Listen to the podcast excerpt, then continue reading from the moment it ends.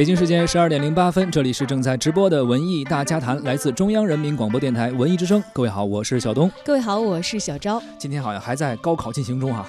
昨天这个语文，很多人说了高考的一些题目，作文题什么之类的。很多人问说为什么要说作文题？人说除了作文以外，其他还有什么你们现在这个年纪人能聊的事儿吗？对啊，要是聊点数学题就太伤我的。包括还有一些咱们上学的时候学过的课文，可能。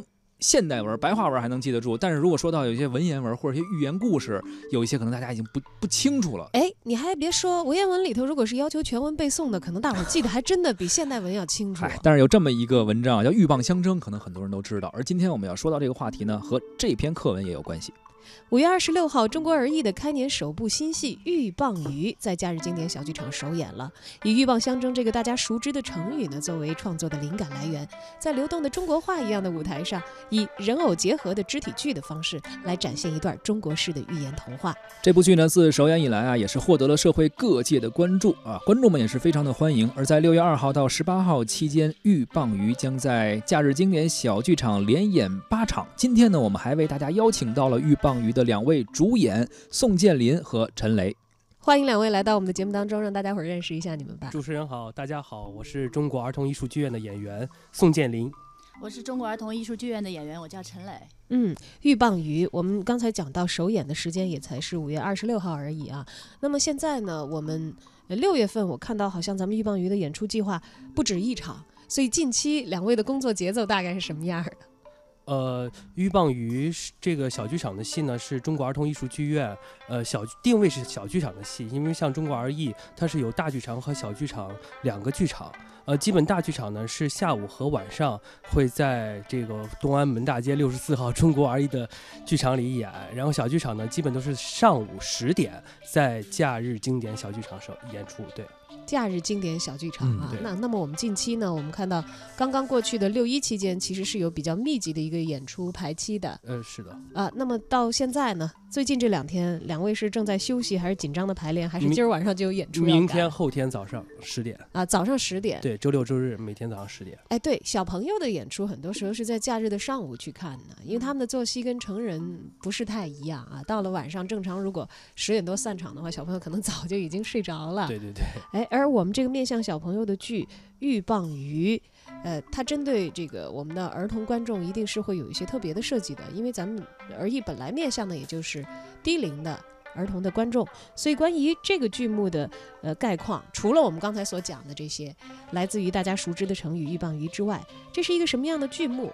从什么时候开始筹备的？又经历了多长的这个大家打磨的周期？最终见到的会是一部怎样面貌的儿童剧呢？哇，问题有点多。我们看到我们两位主演在互相谦让，你们要发挥这部剧的精神啊！鹬蚌相争啊，你们不能这么让啊！嗯，争着回答。其实那个鹬蚌鱼这个呃成语故事的这么一个改编和一个制作呢，是根据我们剧院应该是在二零一四年做的第一个系列是成语魔方系列里面。啊，基本上成语魔方系列呢，是将三个寓言故事，然后放到了一起，每一个中间这个小故事体量是二十分钟，组成一个成语的魔方。嗯，当时包括这个鹬蚌相争，呃，这个概念原来是在里面的啊啊，因为是现在像很多学校，像这些小朋友们上小学的小朋友们，他们会接触到成语故事，但是呢，不一定会从这个文字和真的课本里会那么深刻的了解这个故事要讲给你们的是什么。所以呢，剧院当时想做一个实验型的，呃，这样的一个戏剧，然后就把成语故事呢摘出一些很多很有意思、很典型的，呃，小成语放到了一起来。讲出一个很有意思的故事，让小朋友明白它是什么意思，表演出来会更加生动形象一些。哎呀，可是我觉得要演鹬蚌和鱼，以我一个非常业外的观众的想象，我的想象太有限。你是想问你们俩谁是鹬，谁是蚌？对呀，然后我觉得统共台上也就三个人吧，然后要演的是不是就演？对对，哎对对对，还有一个渔夫，四个人，还有一一共也就这点角色吧，怎么演成一个剧呢？对呀，嗯，这个剧里边演员呃一共是有六个演员，然后除了鹬蚌。呃，渔夫这三个角色以外呢，还有渔妻，啊，妻子。对，今天我们这渔夫的妻子陈雷老师渔妻也来了啊，暴暴暴露了一下自己的角色。然后我们这里的鱼呢，是分为群鱼和大鱼两个，所以这个鱼的扮演者就会有两个两位演员，对，操偶演员啊，是用就是木偶的形式吗？对。偶的形式，其实可以演。之前我还有一同事，他孩子他们说那个学校里边说要演成语故事，他们演演拔苗助长，说十几个演员。他我说他女儿，他女儿说他女儿是主演是苗，我说他众苗之一有台词儿的苗。哎呦，那真是主要角色。你说这个我想起来了，对 我另外一个朋友，在这个今年六一的时候，也在朋友圈里晒了他的小宝贝儿参加幼儿园的这个演出的。他说只见台上一排彩色的垃圾桶，他说我实在不知道我儿子是其中的哪一个，其中之一。但其实除了角色以外啊，就是我还有一点其实比较好奇，您刚才说那个成语魔方三个小故事合在一起去演一出戏，但是这个只有一。一个故事，而且很短的一个故事，我们怎样的策划的一个过程或者筹备的过程，对，最后完成的时候这戏如此丰满的完成一部戏。这次呢，就是说，等于是从成语魔方摘出这么一个合适的故事，把它作为一个，就是说更加深入、更加延展，找到了一种形式感。就是说，像我们之前成语魔方呢，他们是有台词，呃，这样的一个剧，像我们这次呢，找的风格就是肢体剧，啊，没有台词。完全没有台词，用肢体来表现整个这个故事讲的内容。嗯，哎，感觉跟这个舞蹈有很多对需要在艺术上要重叠的地方。对，所以小朋友可能看起来更直观一些，不需要台词。嗯，陈磊老师，你就没有想说的吗？对，我想说的是，我们这个戏其实更多的样式感的东西和形式想体现的东西会比较多，不光是一个肢体剧，它有舞蹈的部分，然后也有呃戏剧的部分。啊，还有一些是用偶操作的部分，所以是一个多样式的东西。嗯，那个偶会是出现在什么地方？刚才我们讲到了有鱼群里头有一些偶啊，对。还有我我如果用我的想法的话，我觉得那个蚌应该有有有一部分的偶吧。哦，是的，你说的特别至少得背个壳吧？对，它就有壳。对，这是有偶的。对，它的那个偶吧，像呃里面的玉鸟。就是玉蚌鱼的玉鸟，它这个玉鸟的它的那种表现形式就是有人偶合一的一种方式。它得有个翅膀，对，它的左手可能就是它的那个鸟头，它的右手就是它的翅膀，然后再加上自己组成那整个的一个玉鸟的一个身体部分，啊，所以它大部分的表现形式是一种舞蹈，很美，很美，很好看，很有意境。然后那个蚌壳就是您刚才说的那个 拿了一个壳。啊，这个这个演员也很有意思。我们蚌壳这个演员是一个以前是嗯京剧的一个演员，我以为以前是个健身教练 臂力很强啊。所以我们这里面有很多的一个戏曲的一个元素在里面，就是有有这个功在身上的，对，有功夫。哎，那两位，我们刚才已经知道了，陈磊是担任这个渔妻，这个其实我们可能在原来的课文和熟悉的成语里都没有的这样的一个角色，这是一个怎样的角色？哦，这是。其实鹬蚌鱼这里面没有这个角色哈，就是就是我们编剧老师说必须有感情戏，是这个意思。还还真是真是有点感情戏，真的是有感情戏。嗯，其实我们这个里面主要讲的大部分的故事是以这个为线索，就是渔妻和渔夫的一个平时的生活。然后他们的生活是什么呢？就是捕鱼。那么渔妻的主要任务就是监督这个渔夫捕鱼，所以他所有的矛盾冲突，包括他出去捕鱼去遇到鹬蚌或是鹬蚌相争，这些都是由由于。渔妻在家里对他的施压，这给小朋友们看一下，逃避生活的压力是吗？小朋友们就看到了自己的未来，未来这个咱们中国社会家庭构成，然后父亲和母亲充当的角色和状态。那自己回家也可以有一个对照一下自己的爸爸妈妈。对对对对对对，就是爸爸在外面挣钱，妈妈负责监督。就是，然后爸爸就是因为为了逃避家庭的压力，就造成了丧偶式育儿 这样的 不能这么严重环境吗？那个，那女演员我们知道了啊。对，建林呢？建林，你是什么角色？我是渔夫。哦，你就是那个悲催的渔夫，对，挣钱的那个。每次都是心怀着忐忑，没有打到鱼，或者是打到小鱼回来，要接受这个批评和教育啊。然后换一下自己的这个武器。第一次是鱼竿，由鱼竿变到了鱼叉，由鱼叉又变到了渔网吧？对，对对对。然后通过这个每次变换，就是说去捕鱼啊，就是这样。其实主要是聚焦在这个渔夫的工作上，然后在一次特别的工作经历当中遇到的鹬蚌相争，是的，而这背后可能也会揭示出一些道理，包括给小朋友们讲一些道理。对，其实我们相信啊，在这个构成一个剧的时候，是把一个不管是大家再熟悉的故事，是要重新讲一遍的，甚至其实重新讲了以后，这个故事保留的只是原来的一些粗粗的一些框架。我们知道原来那个成语故事的框架也是很简单的，很简单，几句话我记得好像就过去了。所以在我们这次所看到的这个中国而已给大家带来的鹬蚌鱼当中。其实极大程度的丰富了这个故事，也和我们的现实生活产生了更多的可以连接的一个点。呃，那么两位其实，在进组和接到这个角色的时候，刚开始，呃。是一种怎样的状态？因为我们知道他的艺术形式上讲到了要这个包括舞蹈人偶结合，对，这是以前的两位就特别熟悉的行当嘛，驾轻就熟，拿来就开练了，是吗？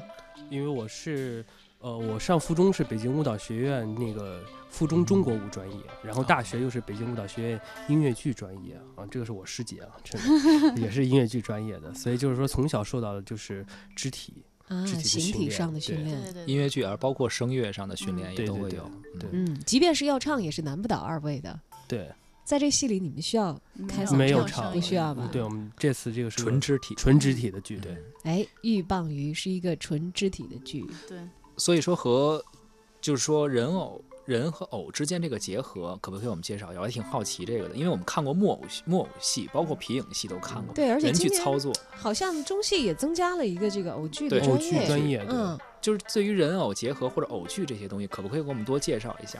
可能有一些朋友比较感兴趣。啊，这个呃，其实我们中国儿一直在尝试这方面的东西。其实木偶剧院的戏咱们也都看过，其实极大部分是带着那个偶的那个头，哈，穿着那种衣服，然后给孩子们表演。但是我们中国儿艺估计这次我们的这个尝试，最主要的是嗯人偶结合，然后人去操纵偶。但是在嗯观众看来，那个偶和人其实都是能看得见的。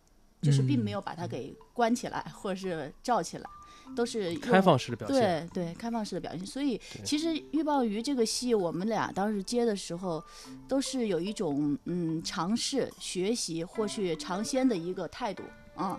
因为真的是谁都不知道最后呈现会是什么样子。其实我们今天这个呈现也都是我们大家没想到的，也挺惊喜。也在排练的时候一点一点成型和调整。对，一一遍一遍的试动作，一遍一遍的试套路。因为除了舞蹈动作以外，更多的就是说，如果只是为大家去跳一个舞，不会推动太多的戏剧发展和表现出一个就是人物的心理感受。就是说，又要既舞蹈化，但是又有戏剧情节和带出人物关系的这样的表演，才是。我们要的一个就是说肢体，其实这样就是肢体加这种偶的一种创作的过程，也是一个创新的过程。所以其实你们也是在摸索的过程中，可能现在还不是最完美的，以后可能还会在随着不断新的剧目，还会有新的突破。对，大家可能有一些朋友已经看到了咱们中国儿童艺术剧院的《鹬蚌鱼》的一些剧照、海报啊，可能有一些人没有看到。其实我我眼前有一个咱们的这个剧照，呃，是这个渔夫在。投这个渔网底下呢是相争的玉和蚌，嗯。啊，他们的形象其实就像刚才我们两位演员介绍过的，这个蚌是比较像是咱们戏剧演员的一个打扮，呃，银白色的着装，他的手里呢是他的这个蚌壳，对，而这个玉鸟。它不是说那个自己人的头是头带一个那个鸟的头偶，而是它的一只手是鸟的头。它的整个的这个动作的设计，其实大家有的时候可以，你想想舞蹈动作里就能理解了。雀之灵那个鸟的头是手来表现的，那这个就是手上会带着一个鸟的头的这个偶，它的整个的这个舞台上大家所能够看到的场面和它动起来的方式，呃，确确实实给大家非常直观的哦，这是鸟。这是棒，这是渔夫，然后进入到这个戏的环境当中来，这样的一个非常直观的感受啊。那么我们也知道，五月二十六号的时候完成了首演，而六一期间呢，六月二号、三号也都演了几场了。呃，刚才两位讲到自己在慢慢摸索，我相信其实导演也好，这个自己业内的，包括同一个剧的很多同事也好，可能也都是在互相的给意见啊，一点一点的打磨，然后做一些调整。到今天，其实咱们这个戏已经见过真正的观众了。嗯，呃，观众未必都是这个职业的内行，但我相信观众的意见有很多，应该也很宝贵和有价值。有没有听到一些来自直接的观众的反馈？嗯，其实我们没想到的是，这个戏其实最后呈现出来，因为我们没有没有语言啊，所以我们这戏不知道最后呈现出来会是什么样的反馈。但是六一演完这两场以后，我觉得我个人觉得很惊喜，孩子们非常喜欢。家长们也非常喜欢，所以在嗯，因为演员嘛是要有第四面墙的，他是要有观众给他们的互动的，给他们的反馈的。所以我们现在演起来这个戏有更多的地方，其实就像刚才嗯小东说的，我们有更多地方是慢慢的发掘，慢慢的去补充的。现在嗯，看来因为每次我们有两做了两次做后团，呃，演后谈对吧？对，观后谈，对，嗯，会有一些对家长或小朋友们给给我们提意见，或者是有一些问题。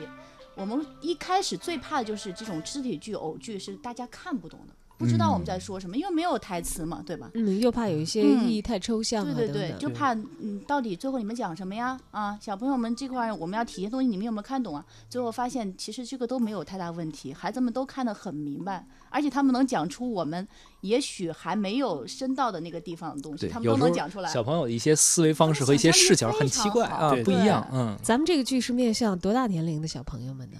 其实一开始的定位就是低幼的小朋友。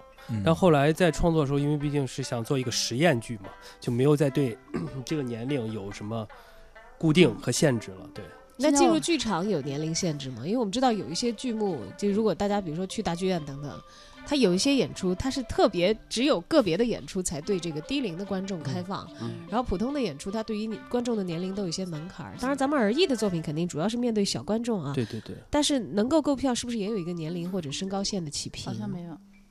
基本上三岁吧，三三岁以上，三岁以上吧。嗯，三岁以上就可以观看，理解应该是没有太大的问题，没有问题的。现在还特别聪明，啊，因为其实这个剧我们在呃表现的时候，不是说为了因为要给低龄的小朋友看，就要我们要装可爱呀，或逗他们如何？不是的，我们也是。根据导演的这个追求和剧院的一个定位吧，讲清新雅致，讲究了一种意境写意啊。毕竟像刚才您说了，这个追求的是中国传统的这种文化啊、古风啊什么的，所以但小朋友们完全能看明白，也非常喜欢。确实是，其实我们看的可能更多的儿童剧啊，或者一些呃人偶剧啊，大家理解可能都是。类似于就是你都见过那个套一个熊脑袋，然后穿一身熊衣服，然后去哄小朋友互动那种，好像这种是我们见的比较多的。而今天我们介绍这个鹬蚌鱼，好像感觉它是根植于中国传统文化，或者说成语故事中一个呃一个呃有一个创新性的这样的一个表达，而不像是原来那种只是哄小朋友开心的感觉。对，你想想，我们一回顾这个成语叫鹬蚌相争，渔翁得利。虽然最后这故事渔翁是得利了，那渔翁也有不开心的时候，是吧？我们在这戏里给他丰富了很多的内容。对。那么刚才呢，其实我们也在一直在播放的，也是来自于我们鹬蚌鱼的一个背景的音乐。这一段大概出现在戏里的哪个位置？这段是其实算是我的一个主题音乐。是会反复出现的，是吧？是的，就是说在这里面每一个角色，像渔夫出现，他会有一个他自己的主题音乐；像渔妻出现，他会有一个自己的主题音乐。就每一个角色都有自己的这样的一个角色音乐，这个是我的这段。听这个音乐，你还挺诙谐的一个角色。就第一次是这个音乐出现的点是我。呃，只是抓了一条小鱼，然后心怀忐忑的回到家里，呃，和鱼期的第一场，然后我心里的一个变化，对，有点忐忑，但是还是有点美滋滋，好歹是有一点收获。对对对。那这一段呢？